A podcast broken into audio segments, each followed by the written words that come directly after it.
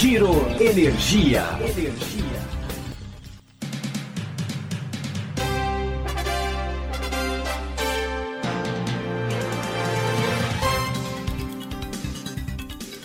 Olá, esse é o Giro Energia, o podcast sobre o setor de energia, patrocinado e desenvolvido pela Econ Energia.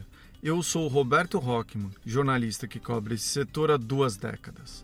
Nesse momento em que o coronavírus ameaça a população mundial, o Giro Energia está em versão estúdio, com entrevistas gravadas pelo telefone, seguindo as orientações de médicos. Nesse episódio, a gente vai falar sobre as regras de segurança do mercado livre um tema que tem ganho importância com o avanço do PLD horário e dos derivativos.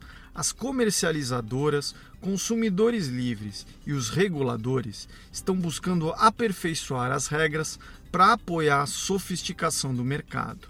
Ter um gestor de confiança será ainda mais relevante. Para entender as oportunidades e os desafios, a gente conversou com dois especialistas sobre o assunto. Ouça o que cada um deles tem a dizer.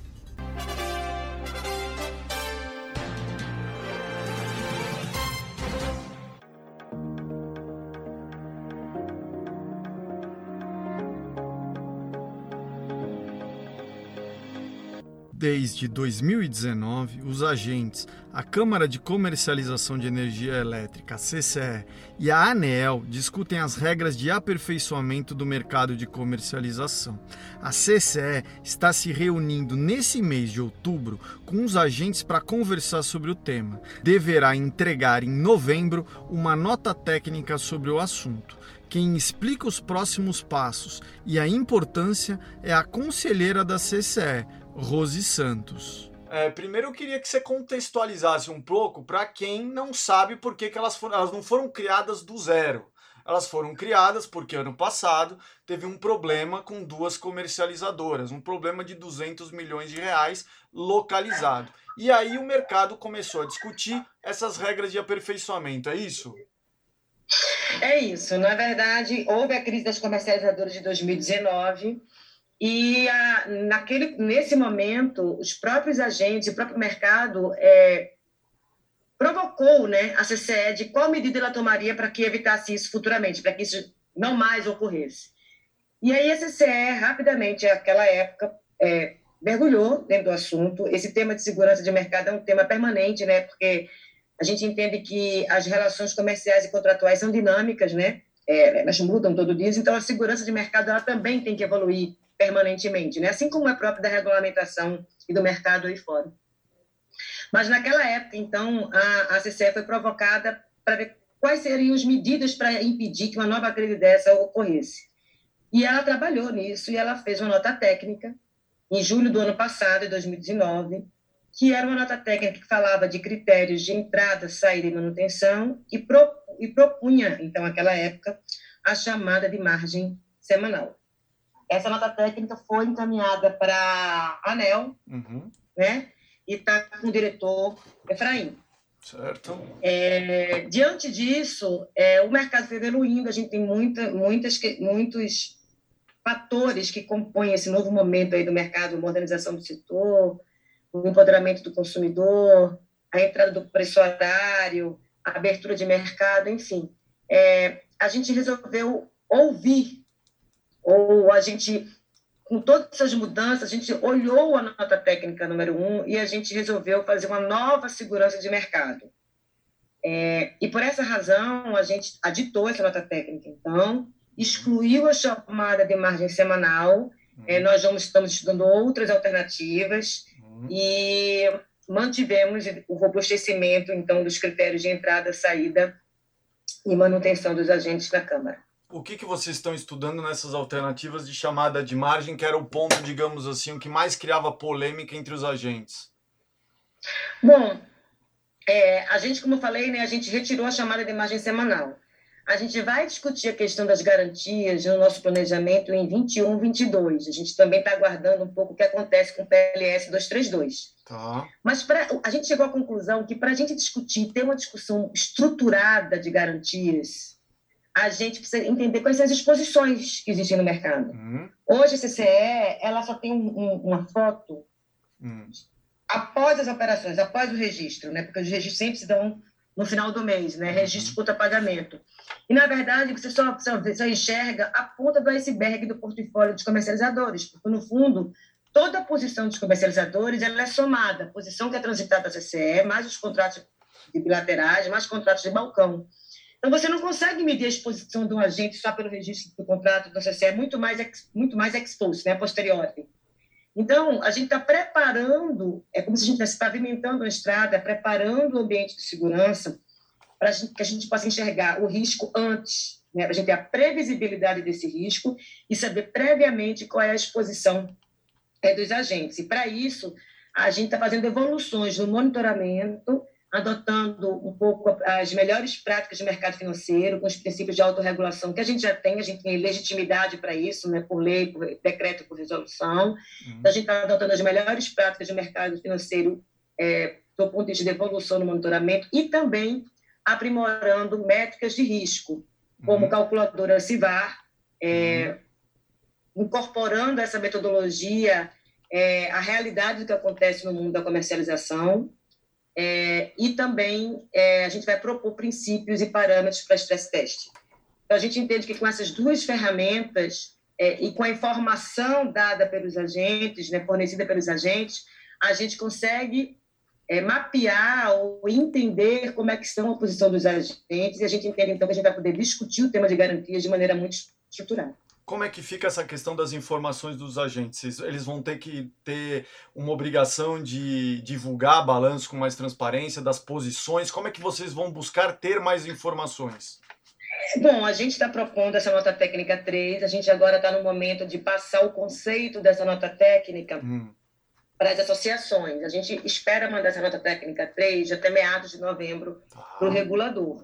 Tá. É, mas, é, sem prejuízo disso, hum. é, nós estamos explicando o conceito é, que está na nossa técnica com todas as associações. A gente está tá nesse momento agora, hoje mesmo a gente fez na PIME, por exemplo, porque a gente quer fazer, na verdade, é, essa nova segurança, com essa previsibilidade, entendendo hum. a exposição que o mercado realmente tem, hum. com a legitimidade dos agentes, com a inteligência do setor. Né? Tá. E a gente precisa fazer isso com muito diálogo e com muita transparência. Tá é, é o que a gente está fazendo é, nesse momento e se propondo também a fazer. É um, é um movimento contínuo, eu posso dizer esse.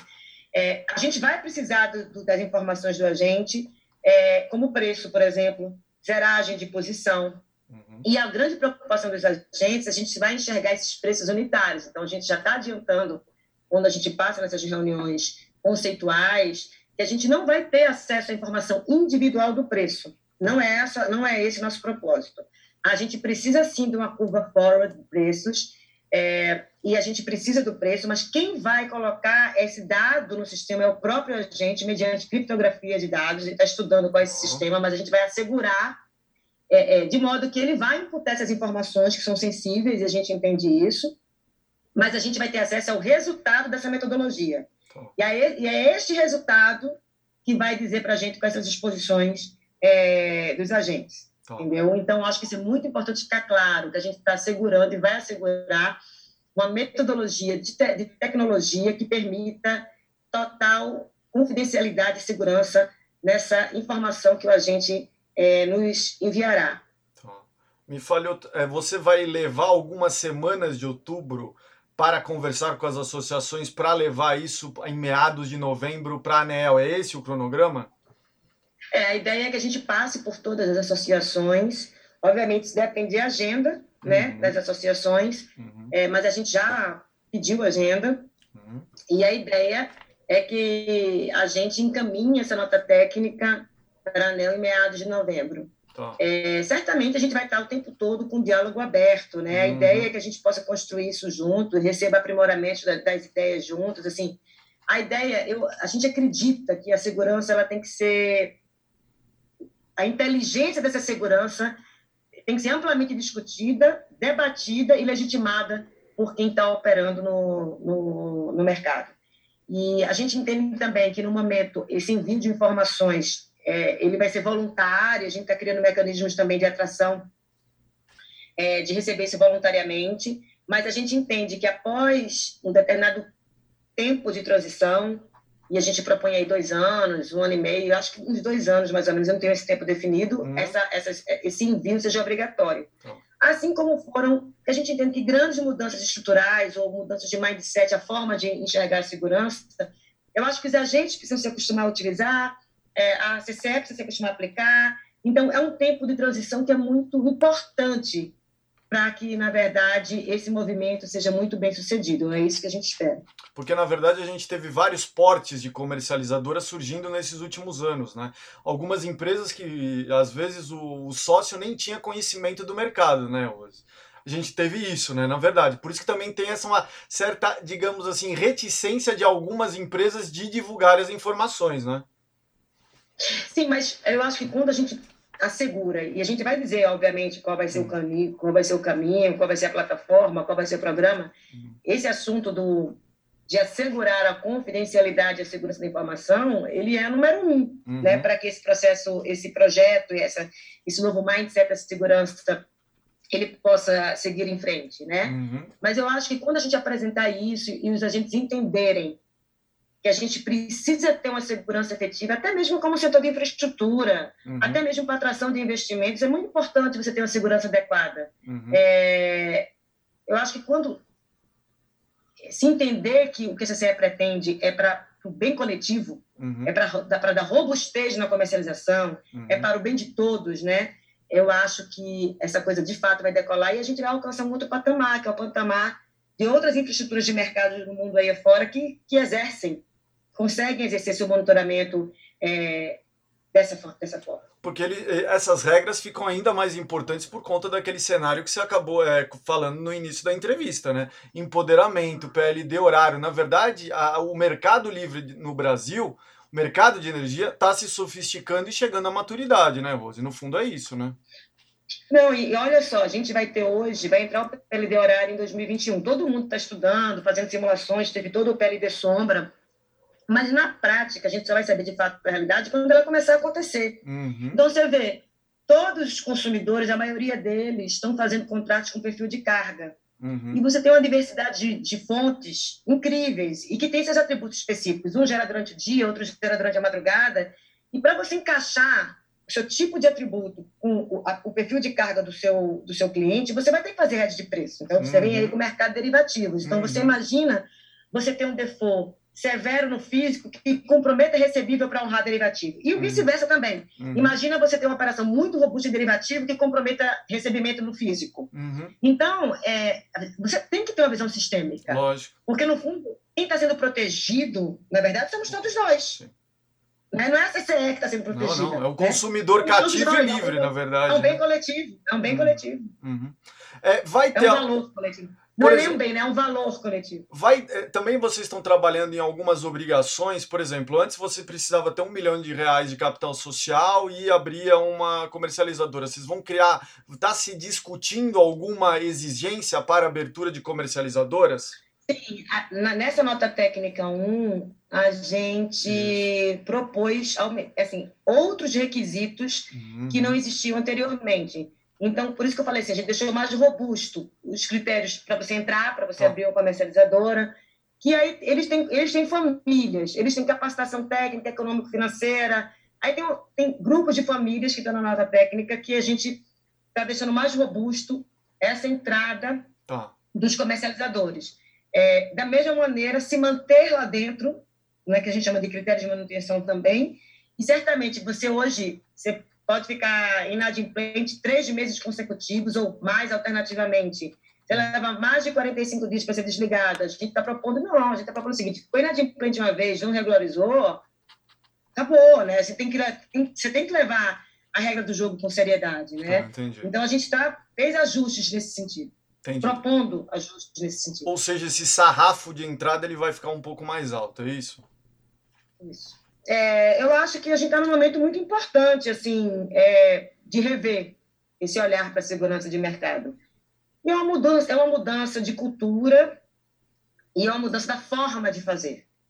Então, eu acho que toda vez que você propõe uma mudança que gera alguma transformação, você gera receio também, você uhum. gera inseguranças, né? E o que eu queria dizer é que a gente está olhando, a gente sabe disso. E a gente está é, trabalhando nisso com um olhar muito é, cauteloso, é, um olhar muito comprometido com a liquidez do mercado. A gente não quer engessar o mercado, então a gente não quer propor instrumentos de risco que ingesse o mercado, que seja tão apertado que ninguém consiga fazer nada, nem tão frouxo que você possa ter uma outra crise de comercializadores. Então, o tema da liquidez é um tema que a gente tem muito cuidado, né? É, e eu acho que isso é educativo, né? A gente pode estranhar que sempre que a gente vai mudar, é, a gente pode, às vezes, mudar a forma de fazer, tem um certo receio, mas quando você vai entendendo que você vai fazer com calma, com vagar, com diálogo, com transparência, com regras claras, com transição, as pessoas também vão se sentindo seguras. O certo é que, para a gente enfrentar uma discussão séria de garantias, a gente precisa saber qual é o risco que a gente vai enfrentar, do que, que a gente está falando. E a gente só consegue fazer isso com esse trabalho. Nos próximos meses, outra novidade que estará presente é o mercado de derivativos, que poderá criar opções de proteção contra as oscilações de preço para consumidores e comercializadoras. O segmento observa a discussão da CCE e também está aprimorando suas regras, que estão sob supervisão da Comissão de Valores Mobiliários, a CVM quem explica é o presidente do balcão de comercialização de energia elétrica, Carlos Rato. Autorização definitiva em junho de 2020, é, por unanimidade lá, a gente cumpriu todos os pré-requisitos. É, de lá para cá, a gente também fez uma mudança é, no conselho, né? É, além de ter é, os novos integrantes que foram eleitos em março, né? É, mantiveram aí dois do, do, conselho anterior e aí a gente trouxe, a gente foram, foram eleitos mais cinco e a gente trouxe é, três conselheiros independentes. Criamos aí também nesse nesse período aí o, o comitê de supervisão e monitoramento de mercado, né, que é algo é, necessário para o mercado de derivativos, né, obrigatório.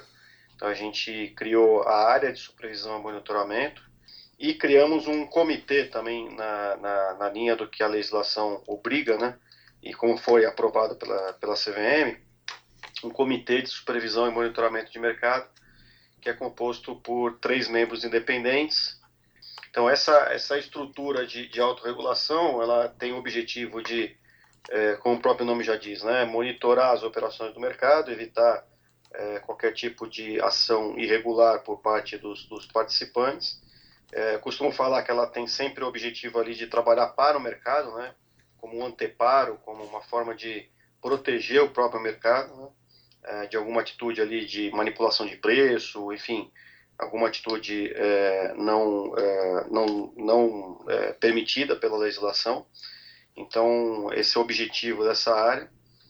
É, obviamente que o nosso, a nossa atuação ela vai ser, dessa área vai ser voltada para o mercado de derivativos, que é onde efetivamente a gente é autorregulador.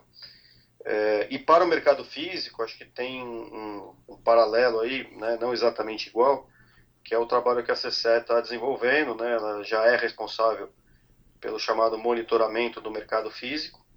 A gente tem, tem apoiado aí a, a CCE no que ela tem desenvolvido, lógico que ela tem sempre conversado com o mercado também bastante sobre isso e acho que todo monitoramento ele tem que vir do mercado, né? Ele não pode ser algo simplesmente imposto pela legislação. Então, é, esse papel de monitoramento do físico é feito pela CCE, e aí tem toda a base regulatória lá da, da ANEL, etc. Né?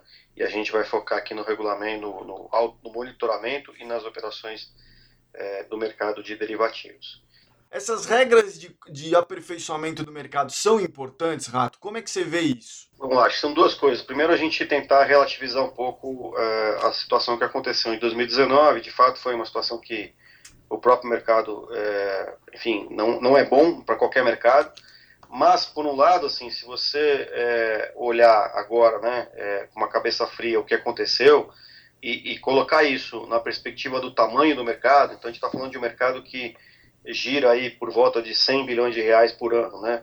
A gente está falando de um default de 200 milhões de reais. Então, se você colocar isso numa perspectiva é, real, é, o, o, que aconteceu, né, o impacto do que aconteceu é muito pouco em relação ao tamanho do mercado. Uh, segundo, eu acho que o mercado, uh, de certa forma, mostrou maturidade, porque em nenhum momento o mercado se resolveu entre si. Né? Uhum. Né? É, o mercado conseguiu se resolver entre si, não precisou de ajuda de governo, enfim, é, ele conseguiu ali absorver o impacto uh, desse problema. Terceiro, assim, não obstante o fato de que o mercado absorveu, que o mercado mostrou uma certa maturidade para absorver isso, que eu acho que isso foi importante, acho que qualquer aperfeiçoamento de, de, de monitoramento é válido, né? É, e a gente apoia, né? a gente considera isso importante, desde que seja feito com o mercado. Eu, a gente não acredita que uh, exista um, um, sistema de monitoramento é, é, que funcione, que tenha adesão do mercado, se não for feito junto com o mercado. Porque, de novo, é que nem a nossa área de autorregulação. Ela existe para proteger o próprio mercado. Né? Então, se o mercado não definir quais são essas regras, e eu acho que ele tem maturidade e capacidade para definir isso, é, não, não, faz sentido. Né? Qualquer coisa top-down assim é muito ruim. É, nesse sentido, é, temos aí a questão dos derivativos. Isso aqui está resolvido porque a gente tem toda uma estrutura de supervisão, monitoramento, a gente tem uma base regulatória é, que nos, é, nos obriga e nos faz com que é, façamos o trabalho que a gente tem que fazer de monitoramento no mercado de derivativos.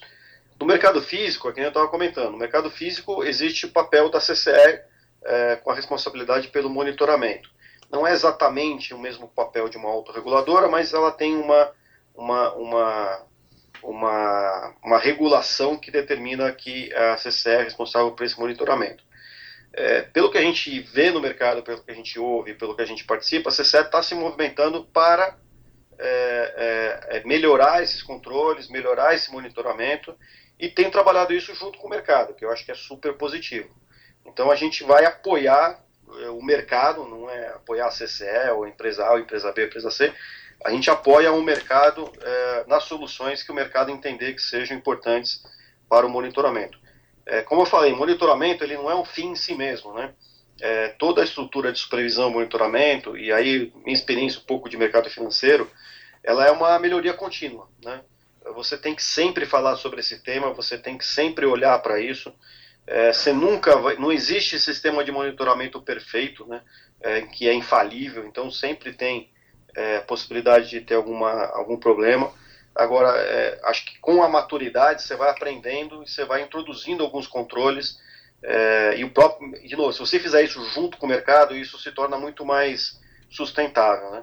É, por isso que a gente, é, assim, eu acho o mercado todo, né? Não, não a gente, porque acho que é mais o, foi o mercado foi muito cético em relação àquela questão que a CCE colocou lá atrás de introdução de margens, etc.